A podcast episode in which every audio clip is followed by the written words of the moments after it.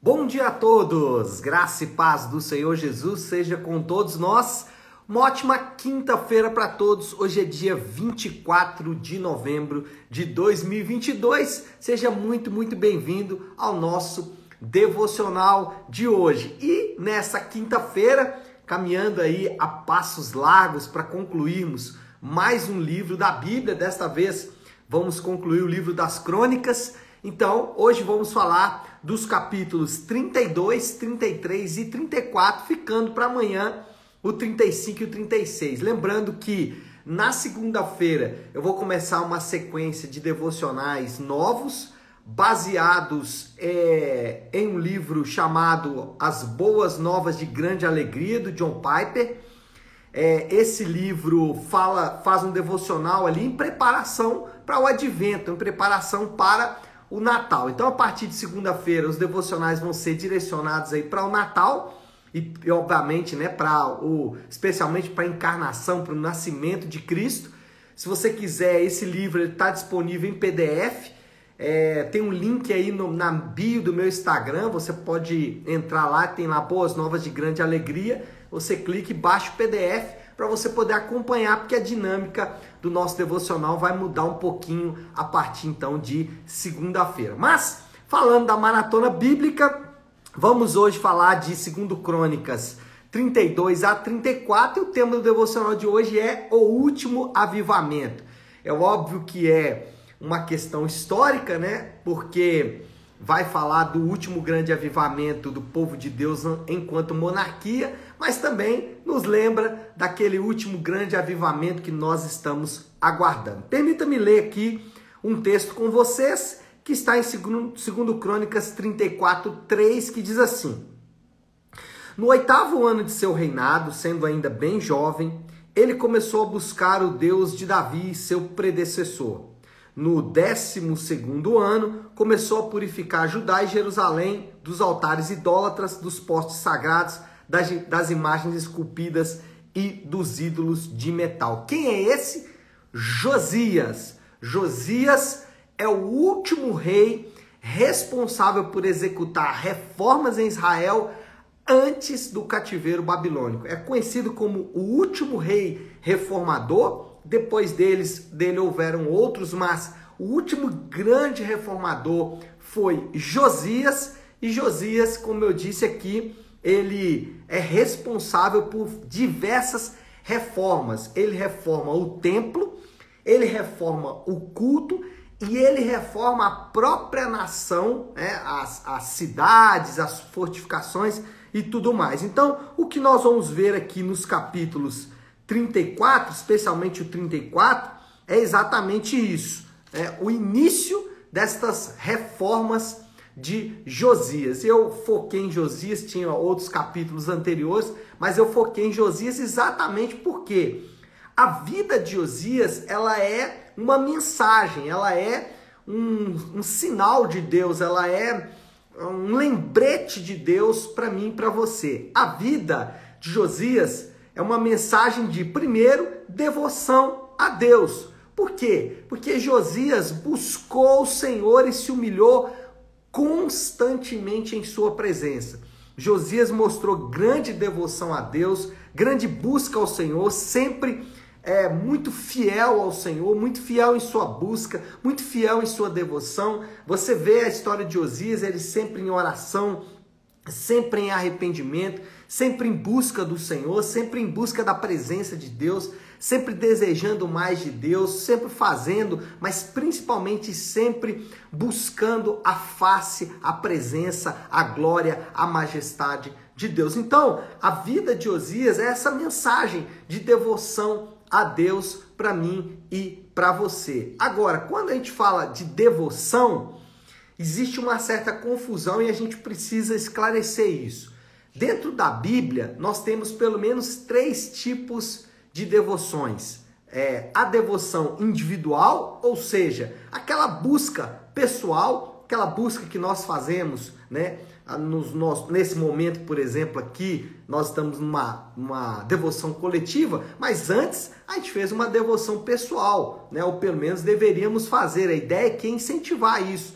Você lê as escrituras, por conta própria, você mesmo buscar ali alguns entendimentos e, e aplicações para você, você ter um tempo de oração, de falar com o Senhor do seu dia, agradecer ao Senhor pela noite, pedir que o Senhor abençoe o seu dia. Então, essa é a devoção individual. E Josias, ele tinha essa devoção e nos incentiva também a essa devoção. Mas tem uma devoção que, lamentavelmente, nesses dias é, se perdeu um pouco, que é a devoção coletiva, que é o momento em que nós estamos reunidos como povo de Deus para juntos buscarmos ao Senhor. Tem um momento de devocional coletivo. É, os cultos nas igrejas deveriam ser este momento né, de busca coletiva e não é, incentivar uma busca individual. Mas, enfim, a ideia é que os cultos, especialmente os cultos, eles sejam momentos de devoção coletiva. Mas também tem os momentos de devoção global, ou seja, momentos de devoção de todo o povo de Deus. Hoje isso é mais difícil de ser feito, mas ainda assim a gente pode pensar em momentos em que nós estamos juntos como povo de Deus, como é, reunidos como povo de Deus para também buscar a face do Senhor, buscar a presença do Senhor. Então nós temos esses três momentos de devoção: a devoção individual, a devoção coletiva e a chamada devoção global. Todas elas são importantes e Josias vai nos lembrar dessa dinâmica, dessa necessidade de termos essas devoções, cada uma delas ao seu tempo. Segunda coisa, ou segunda mensagem que a vida de Josias nos transfere, ou nos transmite, aliás, a segunda mensagem que a vida de Josias nos transmite é que é, atitudes concretas diante da palavra de Deus. A vida de Josias foi uma mensagem de atitudes concretas diante da palavra de Deus. Josias, ele fez diversas reformas incentivado pela palavra de Deus incentivado pelos mandamentos de Deus, incentivado pela lei de Deus, Josias fez diversas coisas, fez é, coisas com o que ele ouviu, obras com o que ele ouviu. Quando a gente fala sobre isso, é importante nós nos lembrarmos que a nossa fé deve ser recheada de obras. A grande, é, a grande mensagem da reforma dos reformadores né, do século XVI foi salvação pela fé somente. E isso é muito importante para os crentes. Por quê? Porque nós aprendemos que, independente das nossas obras, nós somos salvos. Porém, essa salvação obtida a parte das obras, essa salvação obtida além das obras, essa salvação deve ser recheada de obras. A ideia é aquele pão, né, que quando você morde ou quando você aperta, o que vai sair de dentro dele são obras, né? O pão é a fé, aquilo que nós cremos. Mas quando você aperta ali, o que vai esparramar são obras. A ideia é exatamente essa. Agora, você pode estar se perguntando: qual é o tipo de obra que eu devo fazer? Será que eu devo fazer é, obras é, de caridade, de ação social, tudo isso? Mas a Bíblia vai falar de três tipos de obras e elas não podem estar é, dissociadas, elas devem estar sempre acontecendo de maneira conjunta. Quais são essas obras? Primeiro, as obras de santidade. Então, o crente deve atuar, agir em direção à santidade. O crente é alguém que precisa lutar com todas as suas forças para manter uma vida de santidade. Segundo, obras de serviço. Quando a gente fala obras de serviço, nós temos que nos lembrar que essas obras de serviço têm sempre dois aspectos. O aspecto individual, ou seja, quando eu sirvo alguém muito próximo de mim, um familiar, um membro da igreja, mas também, aqui é importante, as obras, é, o serviço a pessoas que não são da igreja as obras de evangelismo, de missões, de ação social, de misericórdia. Então, essas obras, elas precisam estar juntas. As obras de serviço aos crentes da igreja e as obras de serviço àqueles que não são da igreja. Então, obras de santidade, o crente precisa agir de acordo com a sua fé, né? em, em, em direção à santidade, obras de serviço por último, obras de devoção. E aí eu falei já no, no ponto anterior sobre as obras de devoção, só para lembrar aqui, né, lá eu não citei, vou falar aqui agora, mas você junta esse ponto com o anterior, que é oração, leitura da palavra, jejum e também discipulado, ou seja, aqueles momentos quando nós estamos juntos na igreja. Bom, a vida de Osias é uma mensagem de devoção, é uma mensagem de obras, né? uma mensagem de atitudes concretas, ou seja, não adianta ficar só ouvindo e não fazer nada. E terceiro, a vida de Osias é uma mensagem de esperança de restauração. Josias foi um raio de esperança em tempos obscuros. Josias, ele representou é, um momento em que o povo olhou para aquele tempo obscuro, para aquele momento de é, tre é, densas trevas que pairavam sobre a nação. Ah, Josias é aquele raio de luz, é aquela esperança em meio a esse tempo. E aí nós podemos nos lembrar disso, e a vida de Josias é essa mensagem.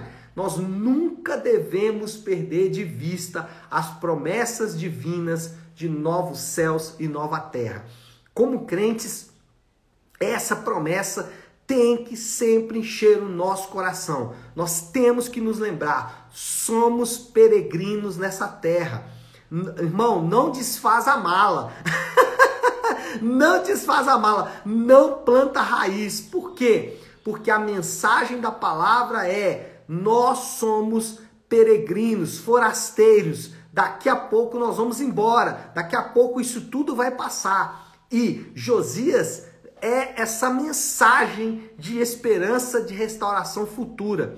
O crente é alguém que tem profunda esperança, porque a sua esperança não está baseada nos tempos e nos métodos humanos, mas está baseado na promessa feita por Deus ao seu povo de que ele restauraria todas as coisas. Então lembre-se sempre, somos peregrinos, somos forasteiros, daqui a pouco vamos embora, daqui a pouco novos céus e nova terra. Então, essa é a vida de Osias, né? uma mensagem viva, uma mensagem verdadeira, uma mensagem de devoção, uma mensagem de atitudes, de obras e uma mensagem de esperança. Moral da história, como que a gente pode pensar em resumir tudo isso que falamos aí sobre esse personagem icônico Josias? Bom, moral da história é: somos desafiados por Deus através da vida de Josias. Podemos ser mais enfáticos para servir ao Senhor por causa da nossa esperança futura. Quando eu falo de servir ao Senhor, temos sempre que nos lembrar: servir ao Senhor é servir ao próximo servir as pessoas da nossa família, da nossa igreja, mas também servir ao mundo, servir aqueles que não conhecem o Senhor em evangelismo e missões. Então, nunca se esqueça disso.